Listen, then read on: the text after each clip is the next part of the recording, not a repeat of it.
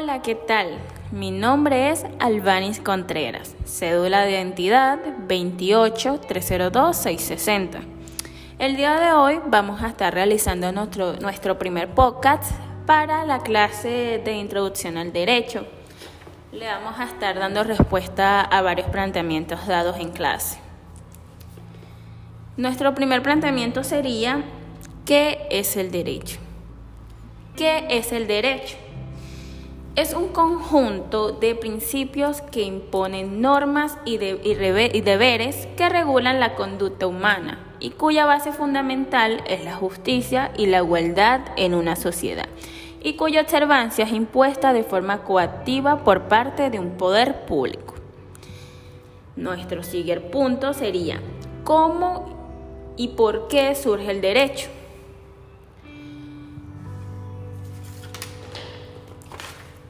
¿Por qué y cómo surge el derecho?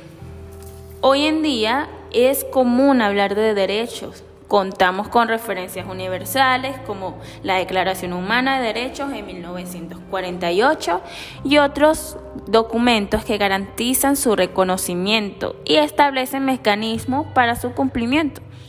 Sin embargo, no siempre fue así.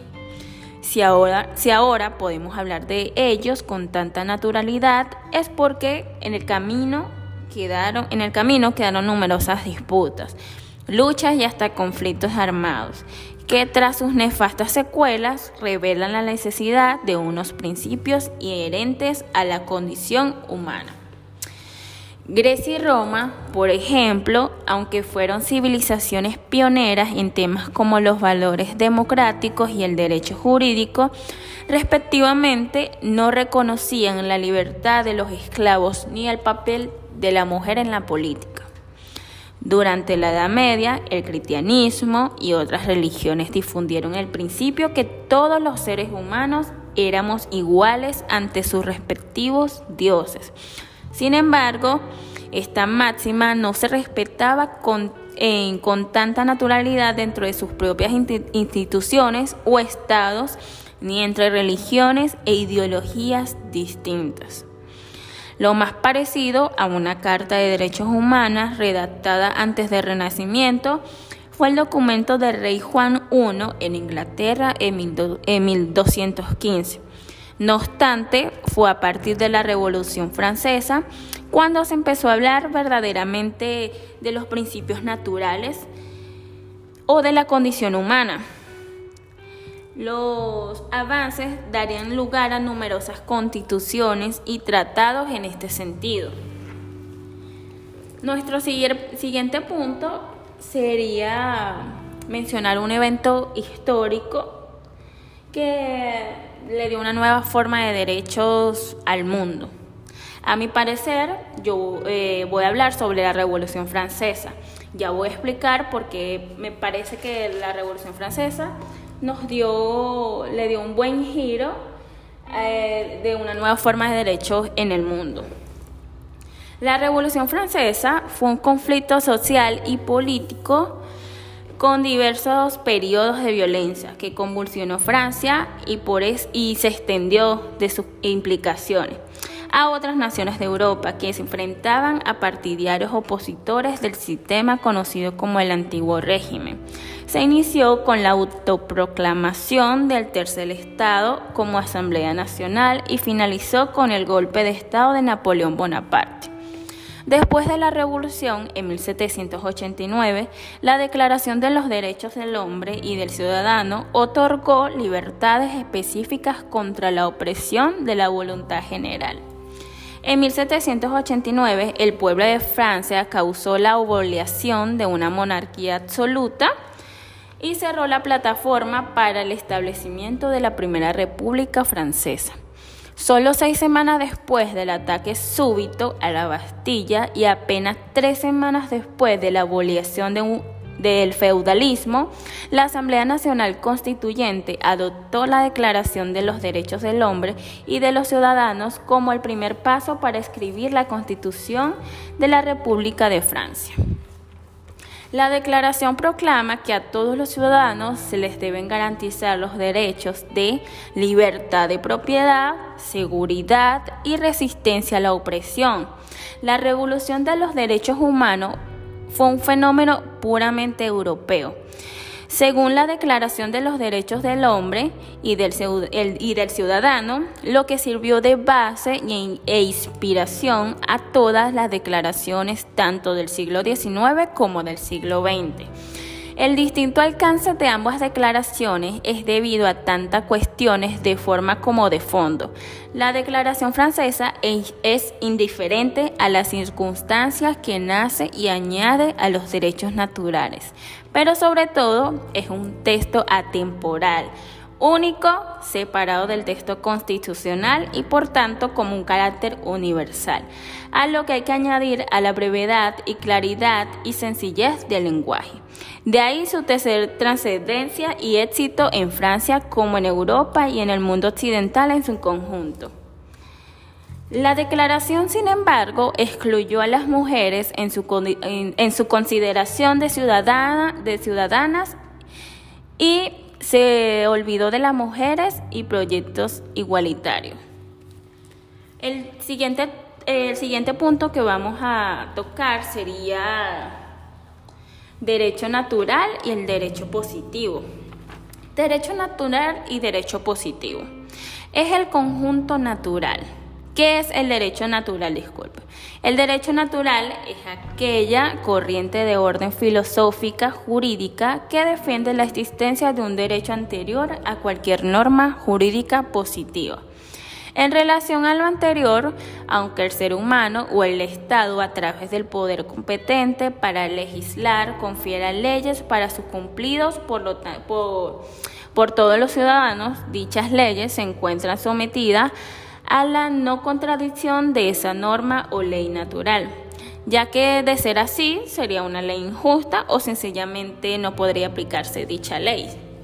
Varios filósofos explican que las leyes positivas deben cumplir y respetar el derecho natural de las personas, ya que deben despertar ciertos derechos que son inherentes a los humanos, que a su vez es inalegible, por lo cual su violación debe ser castigada por tratarse de una violación de derechos fundamentales de los seres humanos, lo que haría lo que haría que dicha ley positiva no pueda ser aplicable bajo ningún concepto y los ciudadanos puedan optar por no cumplimiento en razón de su condición de injusticia. El derecho natural es una doctrina ética y jurídica que defiende dicha existencia de los derechos del hombre fundados e, o determinados de una naturaleza humana, que todos son anteriores a cualquier ley positiva, por lo cual dicho derecho positivo debe respetarlos y defenderlos siempre, por su condición de derechos fundamentales. Es por ello que varios filósofos doctrinados y estudiados de derecho y estudiosos del derecho explican y defienden que la validez de una ley depende de su justicia, ya que la ley injusta que atente contra los derechos humanos no puede ser válida con lo cual su aplicación quedaría en su, en su desuso. Porque una ley injusta va en contra de cualquier precepto y concepto del Estado de Derecho que debes usar de los ciudadanos de cualquier territorio. El derecho natural y el derecho positivo posee como semejanza en que ambos son conjuntos de normas juntas reguladoras de la conducta humana, pero a pesar de ello existen diferencias entre estos dos sistemas. El derecho natural es un conjunto de valores y principios que se encuentran en la, en la naturaleza y conciencia del hombre. Por su parte, el derecho positivo son normas dictadas por el Estado con el objetivo de regular la conducta del hombre en, el, en la sociedad. El derecho natural es universal y eterno. En cambio, el derecho positivo es temporal, ya que éste se adopta a los cambios de la sociedad y rige a una ciudad determinada, sociedad determinada. El derecho natural limita el derecho positivo, ya que paraliza el derecho positivo en el caso de contradecirlo, por ser, por ser una ley injusta y al mismo tiempo se orienta a su creación. Nuestro siguiente tema, eh, nuestro siguiente punto sería el punto 5. Vamos a explicar las normas jurídicas y por qué son necesarias las normas jurídicas en la sociedad. ¿Por qué serán estas normas jurídicas eh, necesarias para la sociedad. Una norma jurídica es un mandato o una regla que tiene como objetivo dirigir, a un, a dirigir el comportamiento de la sociedad. En concreto, la norma jurídica confiere derechos e impone deberes a los individuos de la sociedad. Toda norma jurídica debe respetarse por los individuos, ya que si se incumple puede eh, suponer una sanción. Características, vamos a normarte unas características de la norma jurídica. Las normas jurídicas pueden diferenciarse entre tipos de reglas del derecho por sus características. Heteronomas, impuestas por otras personas ajenas al individuo que se debe someter a ellas. Bilaterales, existen dos partes, la parte que se debe cumplir las normas y por otro lado la parte encargada de exigir su cumplimiento. Carácter coercible, el cumplimiento que se puede obligar a través de la sanción. Las importancias, cuando llegamos al mundo nacemos formando parte de un grupo social primario, como lo es nuestra familia, familia, con la que tendremos una gran cohesión y sentido de pertenencia y nos acompañará durante el resto de nuestra vida formando parte en la sociedad en la que pertenecemos y sin, y sin lo cual se nos vería sumamente dificultada. Nuestras, eh, o hasta inclusive imposibilitada también nuestra supervivencia. Pero por otra parte, nos desenvolvemos entre los distintos entornos. Es necesario, es necesario saber que la, eh, que existen distintas reglas y condiciones que debemos respetar, teniendo para ellas acceso a distintas obligaciones que nos permiten, mediante su cumplimiento, el, acceso a derechos y beneficios que nos otorgan. En todo grupo social existen lo que, que son normas implícitas, que consisten en pautas que apuntan fundamentalmente al bienestar de un entorno o medio donde se desenvuelve brindando el clima ameno y relaciones internacionales sin problemas de cualquier índole, donde quizás las más conocidas son las reglas de convivencia.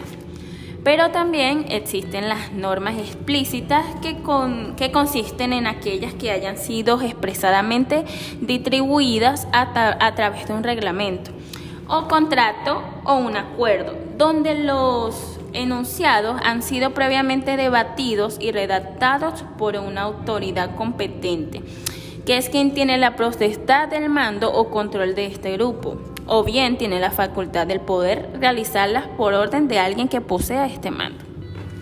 En lo que respecta el Estado constituido con grande el marco de una sociedad, esto se da mediante una existencia de lo que son las normas jurídicas, para lo cual el pilar fundamental de ello es la ley fundamental o, eh, o, Carta Magna, en la que la mayoría de los países recibe un nombre de Constitución Nacional y que consta que no solo de la organización del Estado con su respectiva división de poderes, sino también de los derechos fundamentales. La aplicación de distintas normas jurídicas tiene una importancia que tanto a las garantías que ofrecen para los ciudadanos y al cumplimiento de sus distintos derechos fundamentales. De modo tal, ante la existencia de un conflicto entre dos partes implicadas, se puede ocurrir a la interpretación de las mismas o bien seguir el procedimiento que haya sido fijado para tal situación. De lo contrario, se actúa siguiendo las costumbres o usos que han dado por cuestiones meramente ligadas a la moral y cultura, lo cual sigue siendo un criterio bastante subjetivo a que no brinde la misma solución para casos generales. Muchas gracias por escucharnos mi primer podcast para la clase de introducción al derecho. Hasta ahora ya le hemos dado respuesta a todas nuestras preguntas. Hasta luego.